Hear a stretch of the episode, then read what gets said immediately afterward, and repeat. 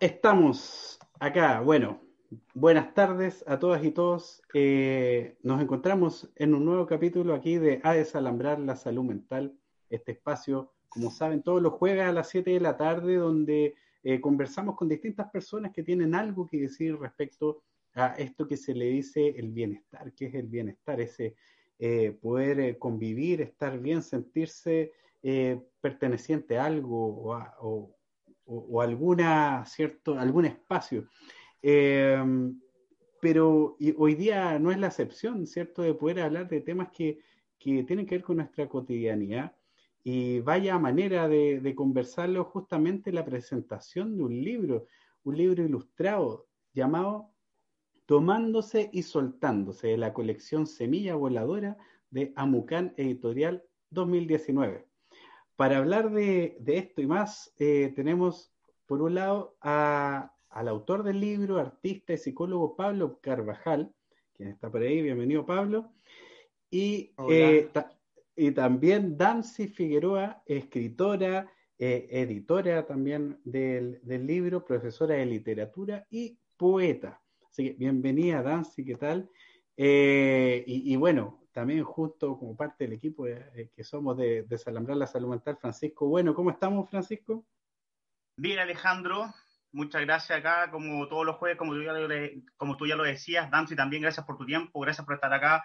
Eh, Pablo también, muchas gracias.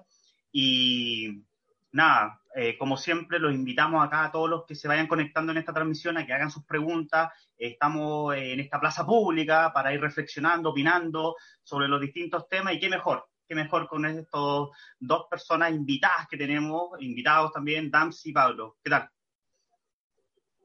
Bueno, eh, por mi parte, eh, agradecer la invitación a poder eh, compartir y dar a conocer el, libro, hacer un diálogo.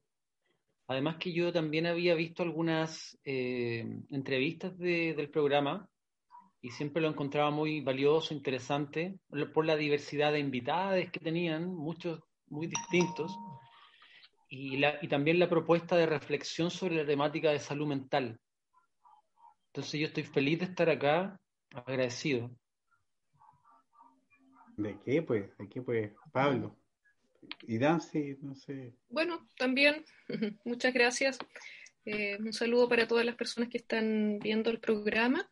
Y mm, bueno, muy contenta porque creo que este libro es una caja de Pandora, porque en realidad ahí ustedes cuando vean un poquito eh, de un libro que es para niños, que tiene un lenguaje aparentemente tan sencillo, eh, se pueden discutir y conversar los temas más complejos y peligrosos eh, que afectan a la sociedad. Entonces, me parece que es un excelente contexto, además, este, para poder presentar el libro. Muchas gracias a ustedes.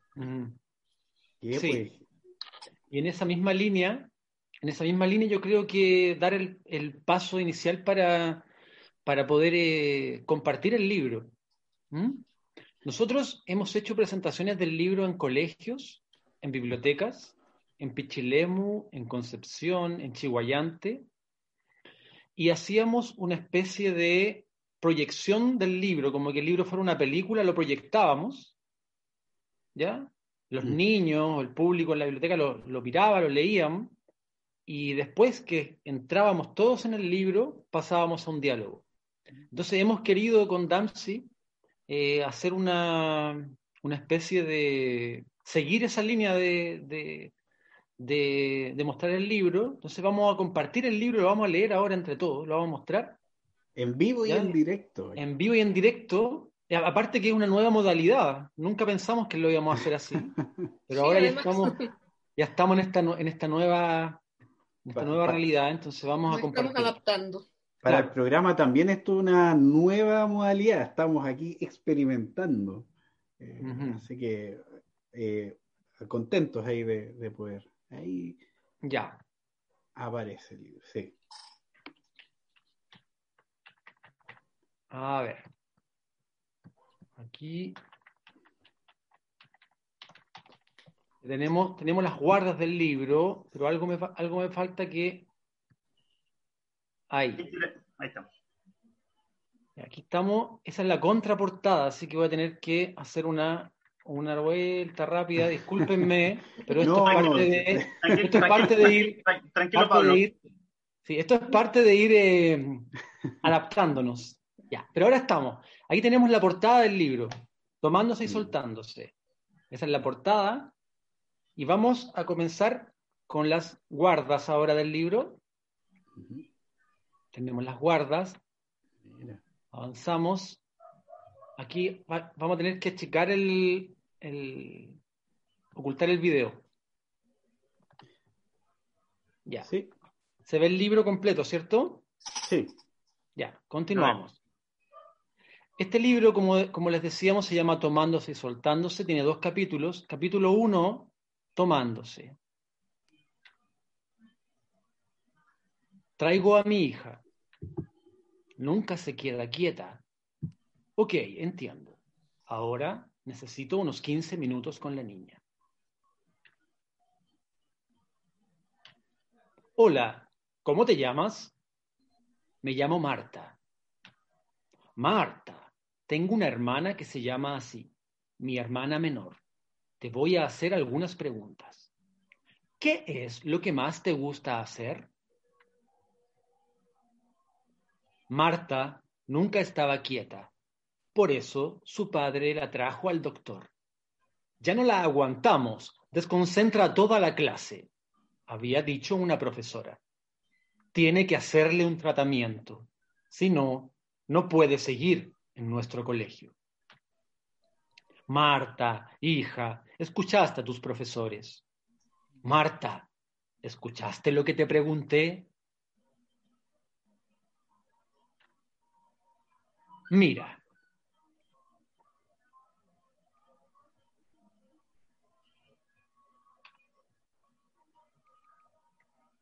Muy bien.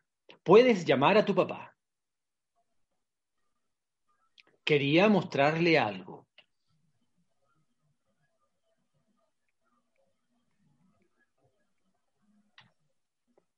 Luego de conocer a Marta, he llegado a la conclusión de que no presenta ningún trastorno.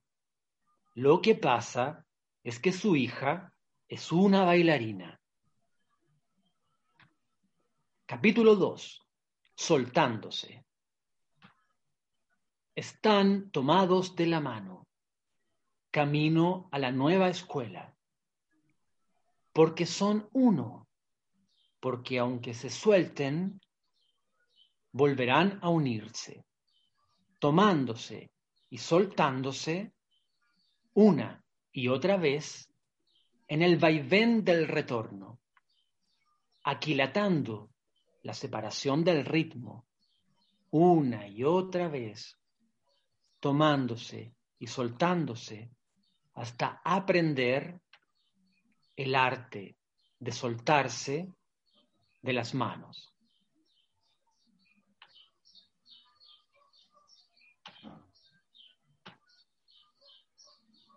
Y ahí tenemos la contraportada con esa pregunta fundamental del libro, mm. ¿qué es lo que más te gusta hacer? Ay.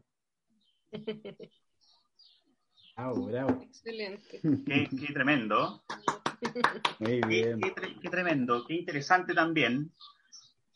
Qué tremendo, de verdad, porque acá hay un, un, un grado de eh, entregarle confianza a la otra persona para que se vaya desprendiendo, por, por decirlo de alguna manera, cortarle el, el cordón umbilical. Uh -huh. Es que no, sí, sí, y, y qué tan difícil es en algún momento, y también dar la libertad hacia la otra persona.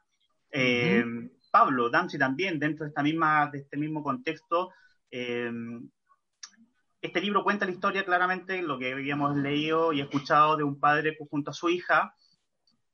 ¿Cómo, cómo surge el libro? ¿Cómo describirían el proceso? ¿Y qué es lo que estaban pensando? ¿Qué es lo que pasó por la cabeza para crear esta obra? Uh -huh. Bueno, eh, yo primero quería contestar como, como autor, como artista, que de repente apareció en mi cuaderno un dibujo donde estaba Marta, la personaje. ¿ya? Apareció un dibujo, lo seguí dibujando porque los procesos creativos son, son bastante misteriosos. Entonces apareció Marta y poco a poco se fue desarrollando una historia y luego de que yo pude crear, escribir y dibujar el libro, lo principal que sentí fue como que era para mí un sueño realizado. ¿Por qué? Porque yo como escritor y poeta, por un lado, y por otro lado como dibujante, pude unir estas dos partes en el proceso creativo, mi parte de escritor y mi parte de dibujante en un solo libro. Entonces, para mí eso es lo primero, como que el libro para mí es un sueño realizado. ¿Ya? Y, después, ya si hablamos del libro como lo que tiene que ver con lo que proyecta, lo que busca transmitir, ahí yo creo que hay mucho, hay otros elementos que tienen que ver principalmente con la infancia, con una mirada sobre la infancia. Eh, y en ese sentido me gustaría darle la palabra también a, a Damsi eh, en este momento para, para seguir como eh, complementando. Gracias, Pablo. bueno, yo sé que Pablo tiene un cuaderno muy bonito donde tiene sus apuntes, sus anotaciones, ese cuaderno donde nació el libro que también creo que es un cuaderno que él encontró en la calle, ¿cierto, Pablo? Fue, o sea, la materialidad del cuaderno mismo. Era el cuaderno de un arquitecto, al parecer, porque tiene como los mapas, claro. Ese es el cuaderno ah, donde él hizo el, libro. Claro, un libro nace desde ese momento en que el artista tiene la idea en la cabeza. Y hay algo bien importante también para complementar lo que dice Pablo respecto al proceso creativo. Eh, cuando una obra, cuando un libro, cuando un dibujo, cuando un cuadro, un poema, nace de una verdadera necesidad, o sea, cuando realmente nace algo muy profundo de la verdadera necesidad de comunicar algo, ¿no es cierto? Eso se nota, eso se nota eh, en el resultado, en, eh, el mm. resultado de la creación. Yo creo que en este caso eh, pasa eso, porque, bueno, es un proceso larguísimo, ¿no? Desde que Pablo surge la idea en su, en su mente y esa necesidad de, mm, un poco de abrigar también, ¿no es cierto? Eh, de querer, de, cuidar, de amar a los niños. Yo creo que hay una cuestión ahí bien, bien emotiva que Pablo desarrolla también a través de sus dibujos. O sea, y, yo creo que ahí nos encontramos, ¿ah? eh, nuestra editorial, editorial, editorial Amucán, que tenemos junto a Noelia Figueroa, tiene una línea de trabajo que reflexiona sobre el adultocentrismo que, que hay en esta sociedad. ¿no? ¿Qué significa esto? Que cada una de las disciplinas del conocimiento, ¿no es cierto? bueno, desde la psicología, la economía, la literatura, lo que tú quieras, ¿no es cierto? Está a lo largo de, su proceso de, desarrollo histórico, se ha centrado en, la productividad, ¿no es cierto? En, el, en el adulto productivo. Pero hay una serie de, otros puntos dentro del, desarrollo humano que, han sido muy poco explorados. Incluso hay muy pocas formas de referirnos a ellos. Casi no tenemos los relatos. Tenemos relatos míticos, tenemos la literatura y la poesía que se ha hecho cargo de estas cosas. Pero mm, nos hacen falta estos relatos que hablen de la infancia, que hablen de los problemas de las crisis de los niños. Eh, el mm. nacimiento, por ejemplo, también es algo bastante poco abarcado, ¿no? Mm, muy, muy poco se habla y se sabe de eso. La mm. muerte también. O sea, este adultocentrismo que se centra en, la edad productiva, ¿no es cierto?, deja al margen eh, todo otro, yo diría que el más amplio espectro del ser humano. Y dentro de ese amplio espectro está la infancia, están los niños, eh, con su condición social, o sea, cómo la sociedad les eh, impone vivir, ¿no? De tal manera. Y, este libro apunta justamente a eso. Eh, en la colección Semilla Voladora, que es una colección que estamos comenzando a desarrollar, tenemos un primer libro que es de visita en, en la Casa del Caracol, que es un libro de poesía que apunta a la lectura compartida, es para guaguitas, digamos, un libro para guaguitas, mm. para que los padres o madres o gente eh, comparta la lectura con las guaguitas. Está el libro de Pablo y ahora tenemos otro tercer libro que tiene que ver con la relación entre hermanos. O sea, toda esta colección apunta a, que la lectura salga del espacio de la intimidad y se transforme en, un, en una forma de compartir. ¿Ya? Mm. Eh, dentro de las preocupaciones o de las búsquedas que yo tenía al armar esta, o que tengo al armar esta colección, está la reflexión y el reconocimiento del problema de la medicación en los niños. Mm, mm. Eh, mi mamá fue profesora durante 30 años, profesora de una escuela básica municipal en Talcahuano. Y ella siempre me contaba cómo a los chicos los medicaban mucho en el colegio. O sea, eran, mm. había muchos niños que tenían que llegar y tomarse sus pastillas, Ritalin en ese tiempo, no sé en qué irán ahora, pero eh, tranquilizantes, qué sé yo, y que cada vez se volvía más y más común esa cuestión. Y luego que comenzamos con la misma editorial a trabajar en las escuelas también, eh, a través de talleres literarios, revistas, qué sé yo, nos dimos cuenta que eso era, era grotesco. Y una realidad que no, que no se conversa, es un tabú, por lo menos dentro del, del mundo en que yo me muevo. Entonces, cuando Pablo llega con este libro, ¿ya? En realidad con Pablo nos encontramos, ¿ah? por los azares de la vida, porque ambos yo creo que andábamos buscando lo mismo, pero nos encontramos porque queríamos eso. Entonces, cuando, cuando, cuando yo llego y veo, el, cuando leemos el libro de Pablo, eh, inmediatamente nos maravillamos y, y, nos alegramos mucho porque nos dimos cuenta que era, era la, este libro era una plataforma, era la forma, digamos, de, de poder, poder empezar a conversar estas cuestiones en todo contexto. Entonces, mm. esa fue como el, el, trampolín, toda esa larga historia que le acabo de contar, mm. eh, es el trampolín, digamos, de, donde, de donde nace este, este libro. Luego viene la etapa de creación del libro, de, de, su aspecto material, de su diseño, donde Noelia, Noelia trabaja todo el tema del diseño artístico, ¿no es mm. cierto? Junto con, con, Pablo, con mucha conversación, mucho diálogo, eh, logran finalmente materializar el libro transformar lo que era en principio una foto, unas impresiones, ¿no es cierto? Como anilladas, transformarlo en un libro resistente, en un libro que tenga una vida, una larga vida, digamos, un libro que sea realmente práctico. Sí, sí, en ese, en eso que nombra Dempsey también hay algo que me gustaría mencionar a mí como autor. En tanto yo, claro, tengo la obra eh, inédita, y luego de eso, de que yo conozco a Damsi y a, Noelia, empieza otro proceso que también es creativo, que tiene que ver con la edición, mm. con lograr lo que tenemos ahora como libro, con, esta tapa, ¿cierto? Con este material, con la, todas las decisiones eh, editoriales que hay acá, mm. la estética, eh, y que habla también de un libro que es un objeto artístico también. ¿Mm?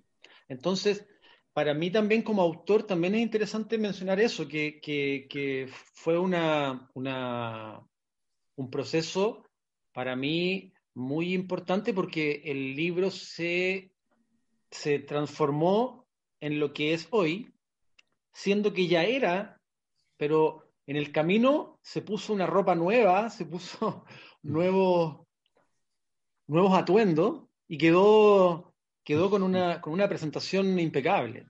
Mm. Y ese es el trabajo también que es interesante de contar, porque no es como que lo haya hecho yo solo todo, sino que hay un mm. trabajo colaborativo, en este caso con mm. las editoras, que finalmente permite que tengamos el libro que tenemos ahora.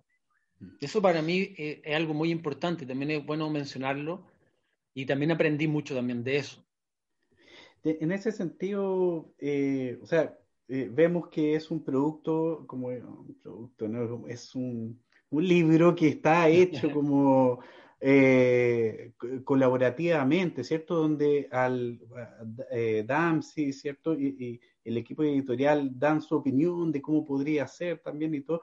Cada, uno a uno se fue, fue colocando parte de sí para generar este, este libro.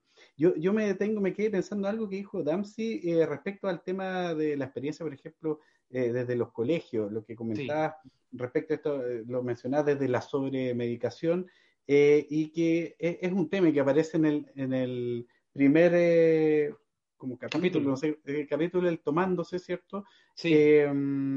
Esto es los trastornos versus los talentos, ¿cierto? Cómo eh, las escuelas pueden potenciar o no eh, eh, características de, niñas y niños. ¿Cuántas de ellas se ven como una patología bajo el estigma, ¿cierto? Ah, el, desordenado, la desordenada y, el niño, la niña crece con eso, ¿cierto? siendo que ahí hay eh, ¿cuánto potencial podría haber ahí? ¿Qué, piensan de eso? Eh, un poco. Mm, a ver, yo por mi parte mencionar que es un contexto que está permanentemente negando la diversidad. Mm. Mm. Y eso es muy, es muy terrible. Porque de alguna manera al negar la, la diversidad, lo que promueve es la uniformidad.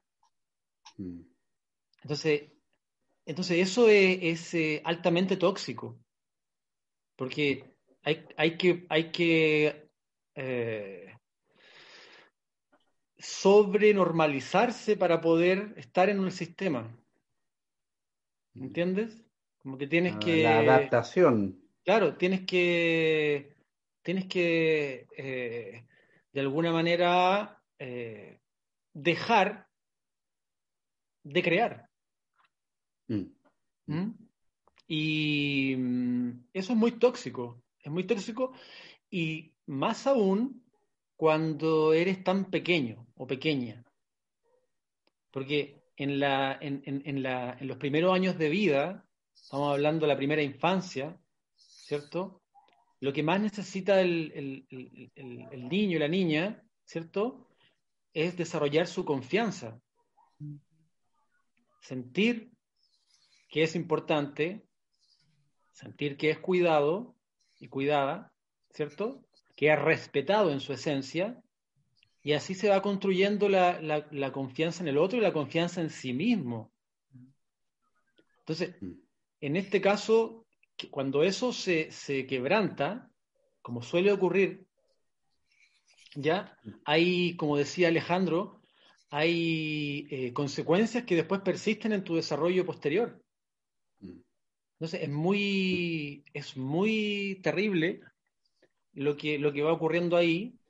Entonces, volviendo al tema, eh, el tema de la medicación, donde un niño que quizás tiene una gran energía física de moverse, de, mm. hablar, ¿cierto? De, ir conociendo su cuerpo eh, y también de sobrellevar todo, todo lo que es el proceso de desarrollo, se concluye de que tiene que ir donde un neurólogo a, ser evaluado para una, para una medicación, generalmente lo que se esconde ahí es que el colegio no lo puede contener en su mm. esencia y necesita que el niño llegue de alguna manera más, eh, más quieto, más silencioso, menos, menos curioso, que no pregunte tanto, que sea más dócil.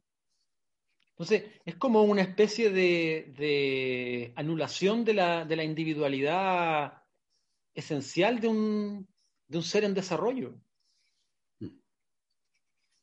No sé, ¿qué, piensa Damsi de eso? Yo creo que, bueno, la, la, medicación en general es un tremendo tema, ¿no? Eh, en todos los aspectos de la vida, eh, la medicina alópata y, y, toda la farmacéutica y todo eso, las drogas, digamos. O sea, eh, hay muchos jóvenes hoy en día que siendo medicados desde niños creen que, que solo con una pastilla se van a sentir bien. Hay muchos, muchísimos y cada vez más parece.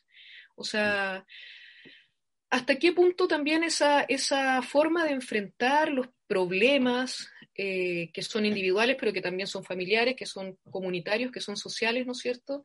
Eh, oculta, como decía Pablo, la, incapacidad de nuestra, de de, la sociedad, em, ya sea de, la escuela en este caso, pero también de la familia, también yo creo que de, distintos, em, no sé, distintas áreas que intervienen en, la vida de las personas, la incapacidad que hay de, enfrentar los problemas, de enfrentar las crisis. Eh, eh, no, sé, por ejemplo, eh, a ver, hay cuestiones que tienen que ver, por ejemplo, con el secreto de, de casi como el secreto de confesión entre, entre con los curas, ¿ya? Mm. Que a veces pasa con los psicólogos, o no sé si a veces, no sé si es parte de sus protocolos, pero me imagino que también esta cuestión de la, de la, de la medicación a veces esconde problemas gravísimos.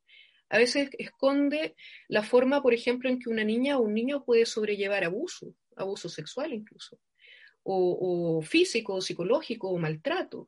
O sea, yo creo que un niño no se enferma, ni se pone triste, ni, ni hiperkinético solo porque tenga una química distinta. O sea, hay muchas cuestiones que tienen que ver con, con, con cuestiones mucho más, más, profundas de, de, la sociedad. O sea, el niño es, es, como el reflejo más transparente, lo más transparente, lo más visible, lo más evidente y lo más vulnerable, en el fondo, de, de problemas sociales de, eh, radicales, digamos.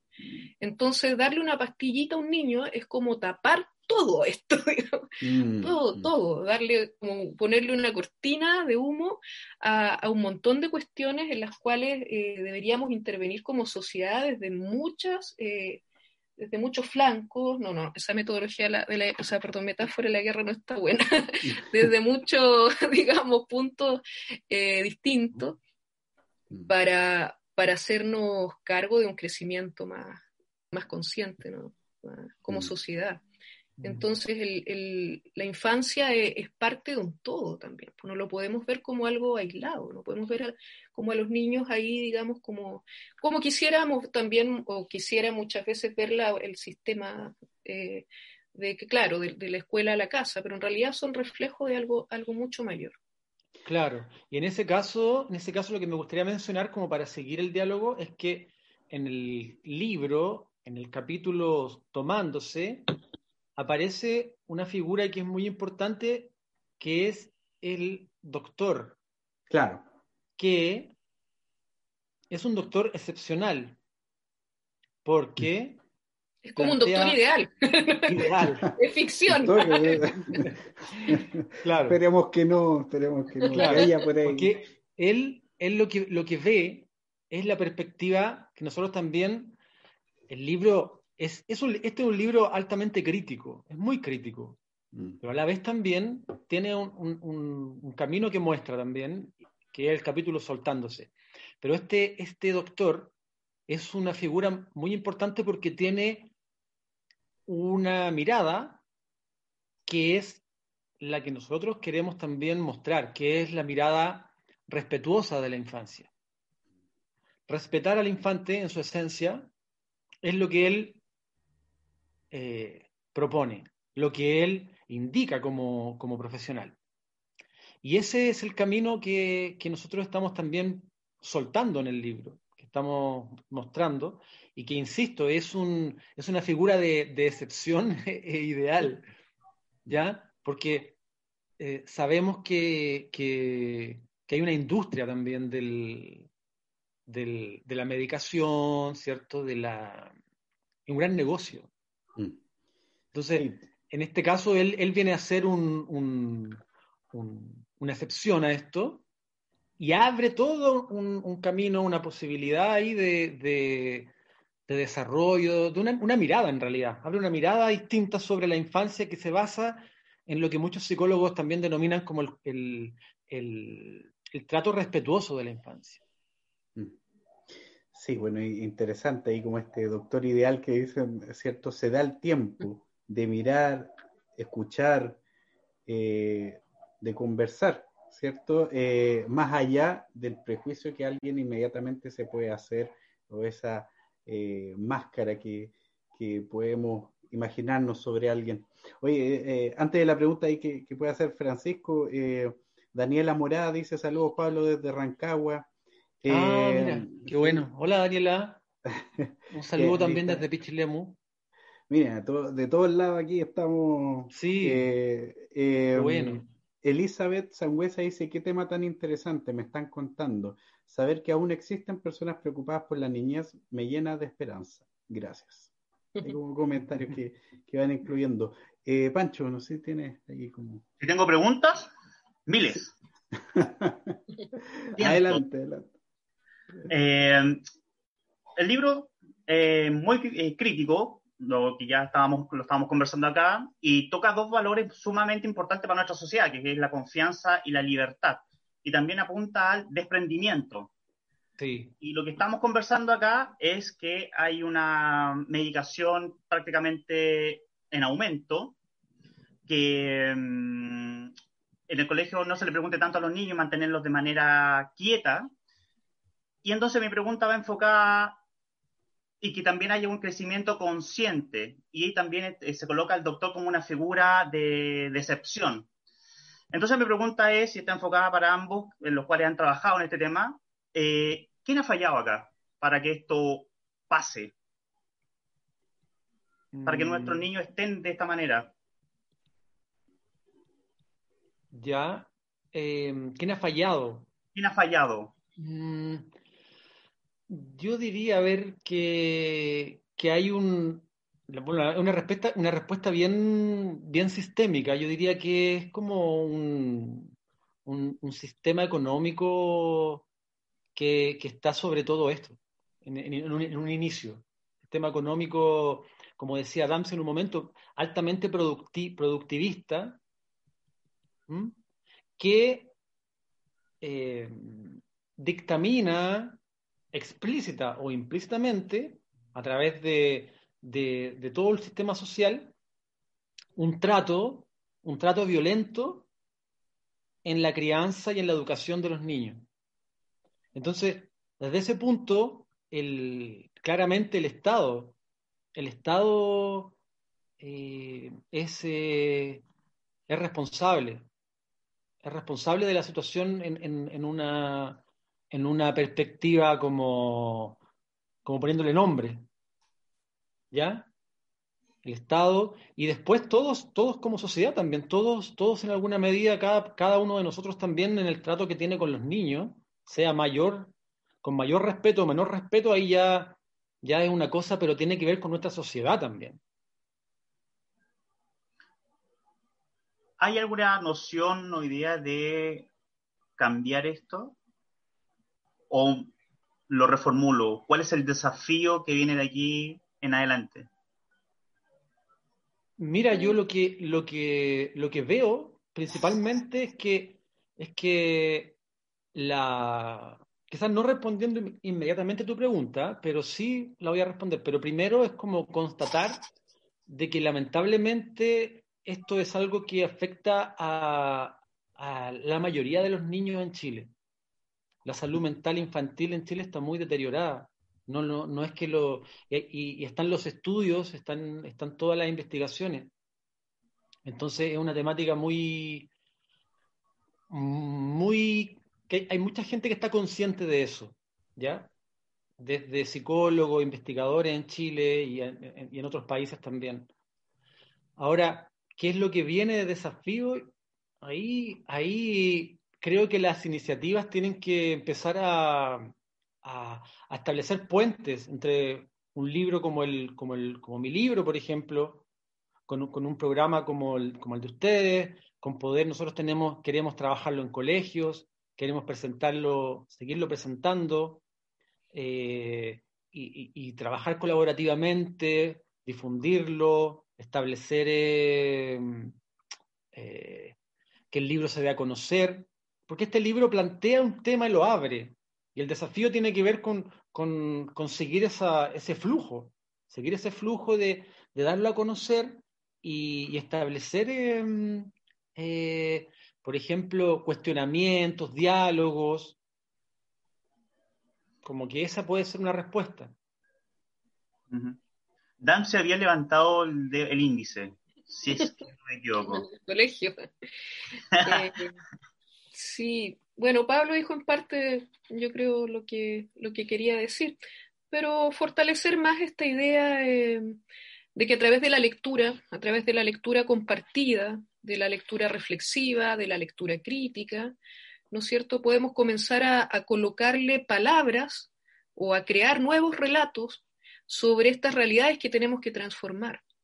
O sea, por eso es tan importante la literatura, creo yo. O sea, eh, este, esta función sanadora o terapéutica que puede tener la literatura, porque permite ponerle palabras y, eh, donde no las hay, donde no las tenemos, digamos.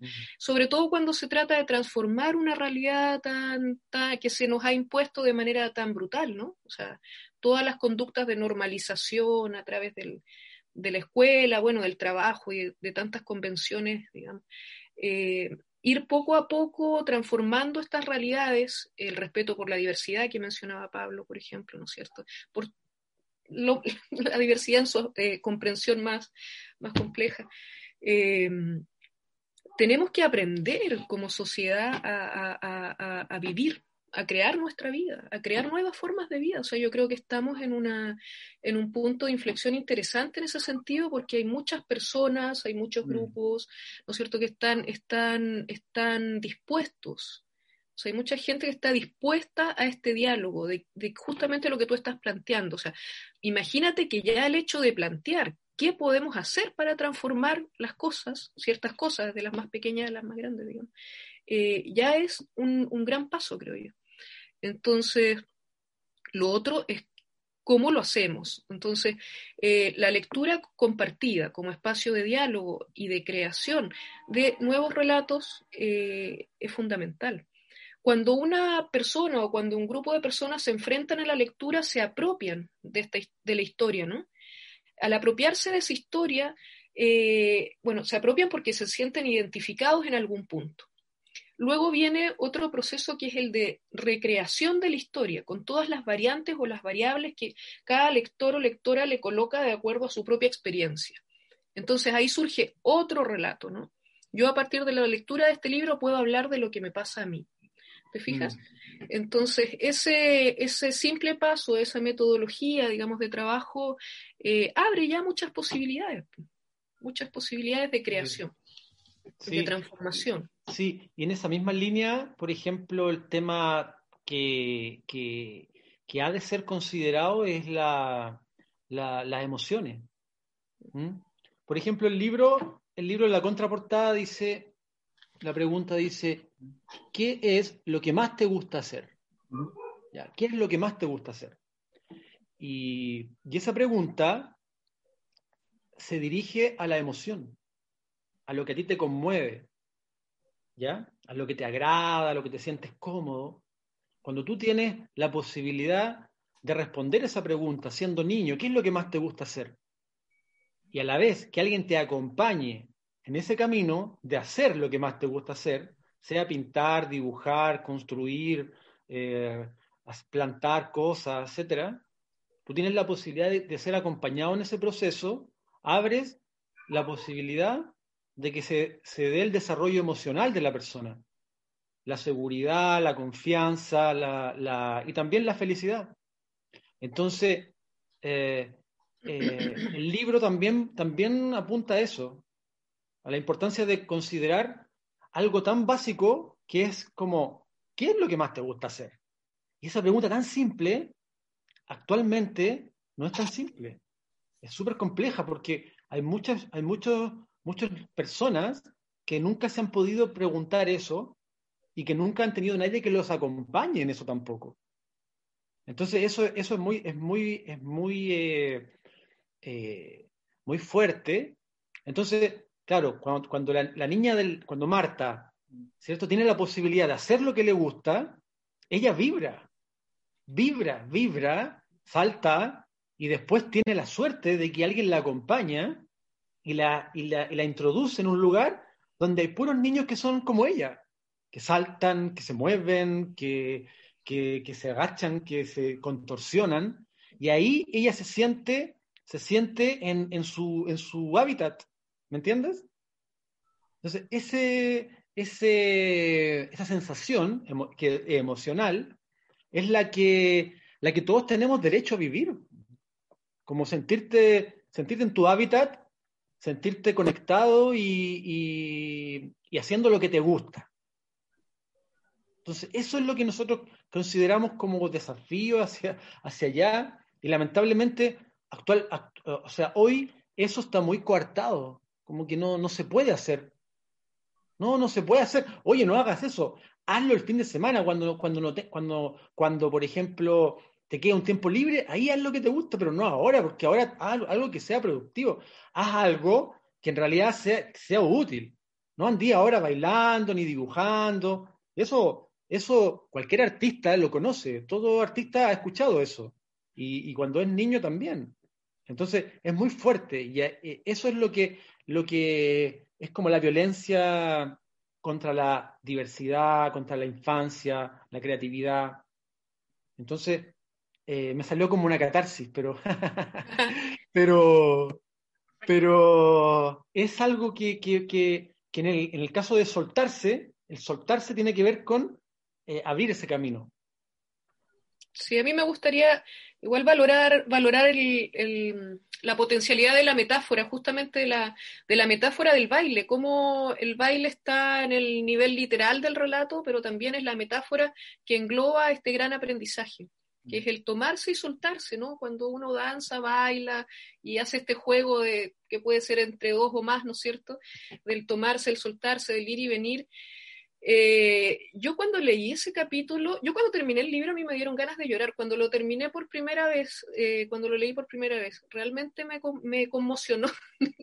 y, y, a varias personas le, le, ha sucedido, a varias personas que, y sobre todo artistas, gente cercana también al, al, al arte eh, que es poderosa, es poderosa esa metáfora, es tan linda porque eh, involucra a todos, ¿no? No solamente a la niñita, sino que a todos los que bailan. Todos los que bailan ahí aprenden eh, qué significa, eh, yo entiendo que es este camino hacia la autonomía, ¿no?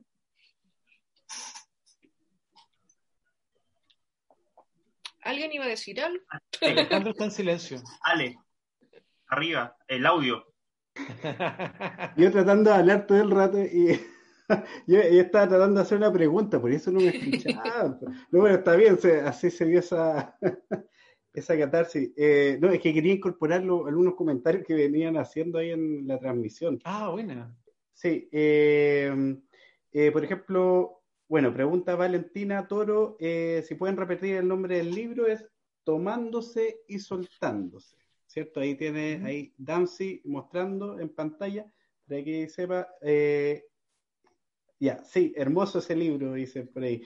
Eh, Marley Figueroa dice, hermoso ese libro, y, y, respecto a lo anterior, dice, creo que la medicación para niños y adolescentes para controlar sus impulsos eh, o hiperactividad esconde problemas de vulnerabilidad, en donde los padres no tienen las herramientas o competencias para encaminar las necesidades de sus hijos. Y en la escuela esta pastillita llega a ocultar problemas de fondo, un poco lo que decía ahí eh, Damsi, ¿cierto? Y por último ahí, Noelia dice, Aristóteles en su política escribió que el hombre debía ocuparse de los seres inferiores, mujeres, niñas y esclavos.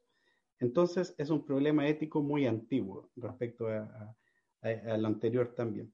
Yo, yo, quería preguntar por ese segundo capítulo, el soltándose, respecto a este tema de la autonomía, ¿cierto? Para alcanzar ahí con el tiempo, porque creo que también es muy interesante. Eh, eh, un poco cómo, se pueden referir un poco a ese, ese soltándose, ese eh, te dejo, sí, no te yo dejo. creo que yo creo que es en ese capítulo soltándose es donde más miedo hay de soltarse, mm. pero a la vez es donde más se necesita la confianza. Mm. Mm. Y es la confianza del padre, que también tiene mucho miedo, de soltar Sabemos que eso para los padres y las madres es muy, es muy complejo. No obstante, ese es una, una fase necesaria para el desarrollo de la persona y, insisto, en, en, el proceso de autonomía, de individuación, basado en la confianza. Es como un piquero, como tirarse un piquero confiando. Hay, un, hay, hay un, una, un, un, riesgo ahí que es, que es de lo hago o no lo hago. Lo interesante es que las personas se vuelven a tomar, ¿no? O sea, eso eh, yo creo que, bueno, a mí me sirvió mucho para colocarle palabras también a, emociones y, y, cuestiones de vida que, que, yo no había sabido poder expresar, ¿no? eh, cómo las personas se pueden volver, se, se reencuentran, en el fondo dejar a un hijo o una hija que, que, haga lo que tiene que hacer, digamos, sin tener una esa aprensión de le está pasando algo, estarla llamando cada rato por teléfono, no sé.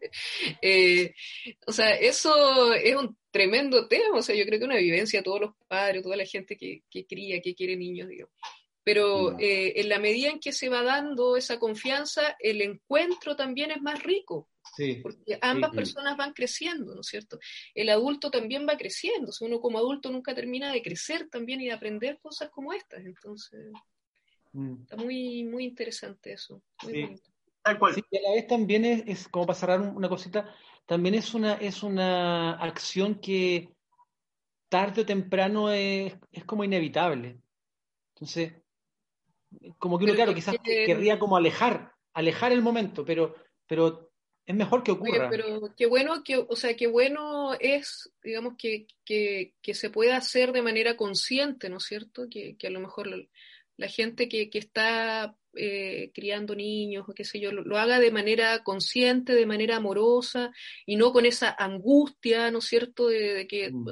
te va a pasar algo o, o, o no sé, o alguien te va todo el tiempo. Entonces, claro, porque así vamos, vamos reproduciendo el miedo también a través de esa, de esa de ese tipo de cosas.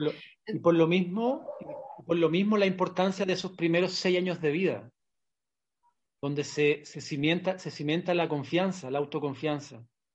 Porque en, en, tu posterior 15 años, 20 años, eso, eso va, a ser, va a ser tu base para, tu, para, para soltarte. Yo creo que uno baila eternamente, está toda la vida, toda la vida bailando distintas, distintos ritmos, pero estamos siempre en ese, digamos, en ese, en esa danza. Una cuestión bastante eh, esencial de las relaciones humanas, de todo tipo de relación humana. Sí, y para soltarte y también para soltar, que es lo que me faltaba. No solo soltarse uno, sino también para aprender a soltar. Ah, sí. Tremendo tema, tremendo tema. Sí. Claro.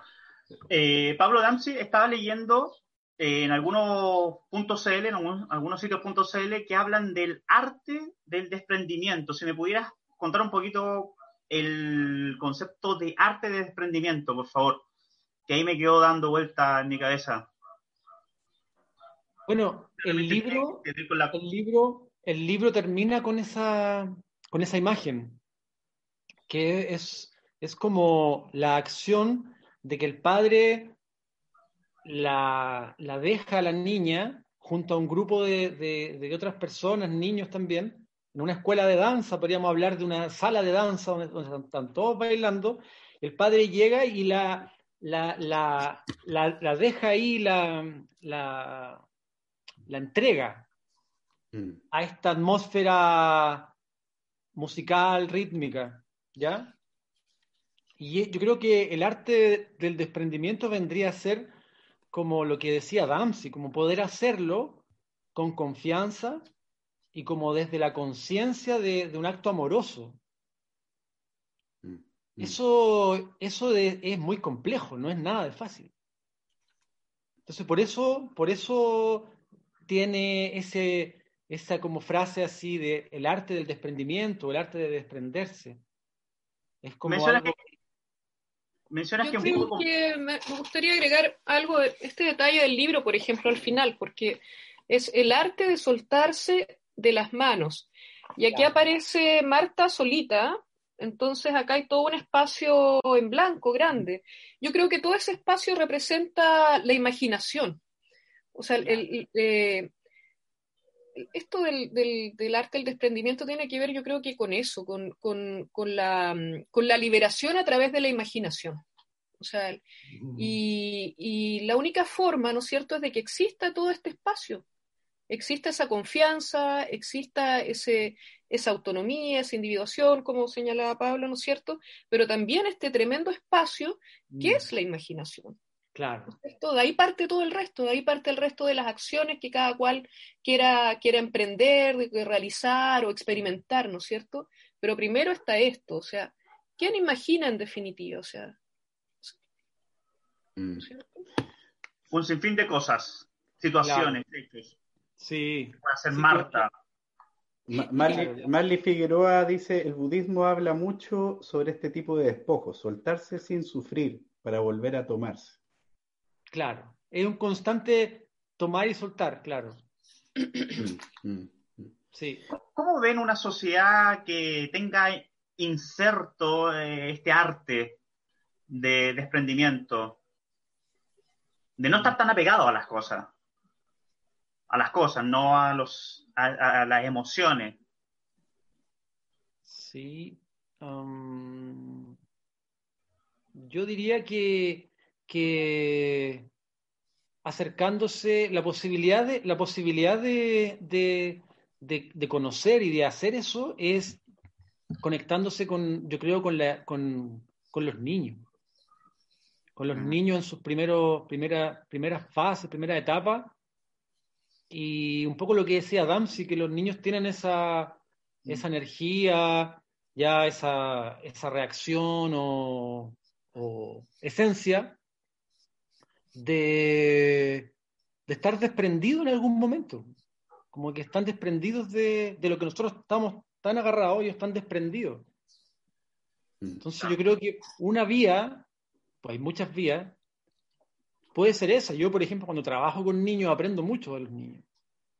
Cuando hago talleres con niños, etcétera, y veo cómo van, van eh, eh, motivándose, etcétera, voy aprendiendo ese, ese arte de, la imaginación que decía también Dempsey y de, y de, y de estar implicado 100% en algo que es un juego, pero un juego muy serio, por ejemplo. Yo creo que tenemos que aprender, o sea, que, no es algo que, podamos trazar, ¿no es cierto? No hay algo preconcebido que podamos trazar, no hay ninguna política, no hay ninguna, no sé, narrativa, así que que nos diga cómo ser una sociedad emprendida y que sea algo práctico. O sea, realmente tenemos mm. que atrevernos a decir que somos ignorantes profundamente ignorantes en lo que somos como seres humanos y que tenemos que saber que después de estos dos mil años de Aristóteles, como decía Noelia, ¿no es cierto?, tenemos que reinventar nuestro propio autoconcepto. Mm. Y, de ahí para todos los niveles de, construcción, digamos, eh, aprender de la naturaleza, aprender de los animales también, ¿no es cierto? Mm. Eh, o sea, nuestra forma de observar y de relacionarnos con el mundo tiene que ser otra tenemos que atrevernos a ser otros y otros, digamos. Y de esa sola forma vamos a poder construir y transformarnos. No podemos mm. seguir en la misma. no podemos seguir. la idea. Oye, yo tengo que mostrar acá este como eh, un libro dedicado, pues aquí una un, un ¿cómo se dice? Un libro eh, el del tomándose y soltándose y dedicado al desalambrar la salud mental. Así que justamente este es el momento. Eh, muéstralo, muéstralo de nuevo, a ver. De nuevo. Con las, dos, páginas. Ah, mira, está ahí. Ah. dedicado, dedicado. Qué lindo. Está bueno, está bien. Yo lo, yo lo vi y dije, oh, esto está maravilloso. Lo, lo mm. guardaré ahí. Sí, bueno, contarles que que, nosotros estamos reactivando toda la, difusión y promoción y venta del digan libro. todo, digan todo. Eso. Entonces, eh, para quienes se interesen en el libro, eh, escríbanme a mí, por ejemplo, yo, para poder eh, ver cómo, cómo hacer una, una, una, difusión, promoción del libro, ¿ya? En todo sentido, lectores, colegios, quien, quien, quien esté interesado, que se comunique a, mi correo electrónico, que es arte y psicología gmail.com. Arte y psicología Creo que psicología sin P, ¿cierto? Solo con S. Arte y psicología con S arroba gmail.com. Sí, sí. Y a la vez también les vamos a ir, vamos a ir ahí informando de nuevas actividades, ¿ya? Para que sigamos conectados y podamos continuar en, el en este diálogo tan bonito que, ha, surgido hoy día. Y ojalá podamos tener un nuevo espacio cuando vengan los nuevos libros de la colección para también quizás hablar en más profundidad, porque como les contaba, eh, eh, la, editorial tiene varios trabajos en esta línea. Entonces, mm. eh, justamente esta colección eh, que ya va, con su, va, a, va, a, ir muy pronto con su tercer libro. Eh, yo siento que, que, es bastante densa, entonces vale la pena, vale la pena mm, profundizar en ella, digamos, con su, con sus tiempos en cada uno de esos libros. Ese y es el... ojalá que exista esa oportunidad. Amucan, sí, ¿no? Amucan, Amucan, editorial itinerante. Pueden también buscar eh, nuestra, nuestra página web, escribirnos. También tenemos un Facebook, lo buscan por Amucan Editorial Itinerante. Claro. Perfecto, ya. Entonces, ahí los canales para poder eh, entonces encontrar el libro, ¿dónde puedo? Porque aquí muy buenos sí. comentarios que el libro es muy bonito, eh, agradeciendo ahí la, la instancia. Bueno. Muchas gracias a la gente que hizo preguntas, que participó. Sí, muchas gracias. Bueno. Muchas sí. gracias. Y a Alejandro y a Francisco también, reiterarle la, el agradecimiento por, por brindarnos el espacio para, para, dar a conocer el libro y, y, dialogar. Eso, eso como mensaje final, como que cómo quisieran cerrar esto, así como mensaje para la posteridad de esta conversación. Sí, yo lo cerraría con la pregunta del libro. ¿Qué, más, qué es lo que más te gusta hacer? Tratar de responderse, tratar de responderse esa pregunta y hacerle caso. Hacerle caso a esa pregunta. Darle a mí me gusta leer. Bueno, estamos, estamos, estamos, yo también, a mí también. También. Buena, sí, bonita pregunta, qué bien, sí. Vale la pena sí. preguntársela. Y Alejandro tiene que responder, pues. No, me, me, gusta leer, pero no quiero decir leer porque ya le, le, lo dijeron. Pero me gusta salir a caminar, eso me gusta. Ahí, como decía ahí, sí, antes de, ¿cierto? Caminar es maravilloso. También. Y Pancho, no te escapís, pues. Bueno, ya con esto terminamos, ¿no? No, no, no. No, a mí también me gusta leer. Tengo aquí mis libros, me gusta dialogar, me gusta conversar. leyendo? Estoy leyendo de Felipe Portales, se llama Los mitos de la democracia chilena. Ya. Y otro que me lo encontré ahí, eh, por ahí, eh, un cuarto de siglo con Allende, recuerdo de su secretario privado Osvaldo Puccio. Ah, en eso mira. estoy ahora. Sí, específico. Qué bien, sí. otras áreas. En eso estoy. Me gusta conversar, me gustan varias cosas. Mm. Me gustan varias cosas. No, no, no, no lo casi, en mi caso no lo encasillaría solo en una cosa. Me gustan varias. Pero bueno. Bueno. Bueno. Ya, pues, oye, agradecer ahí a Pablo, Damsi, eh, que cierran con esta tremenda pregunta que nos deja pensando y compartimos con todas y todos de qué les gusta hacer. Una pregunta que justamente eh, está aquí en el libro tomándose y soltándose de Editorial Amucán y del autor Pablo Carvajal, con quien hemos compartido esta tremenda conversación muy, muy agradable y, y genera, ha generado mucha reflexión. Así que muchas gracias, Pablo Damsi, eh, por esta... Gracias a ustedes. Un gusto. Bueno, gracias. Igualmente, pues. Un aplauso, aplauso. No, tenemos que irnos con un aplauso porque fue un bonito diálogo, sí. Sí. Así que gracias, gracias Damsi, Muchas gracias, gracias. por el tiempo. Gracias a ustedes. Ya, pues. Gracias. gracias. Sí, pues nos vemos entonces, eh, bueno, va a estar como siempre en el canal de YouTube a desalambrar la salud mental, pueden encontrar esta gran conversación y, y nada, pues seguir ahí en redes sociales, como saben, eh, todas las entrevistas y conversaciones que tenemos. ¿Ya? Buenísimo. Cuídense. Nos vemos. Chao, chao.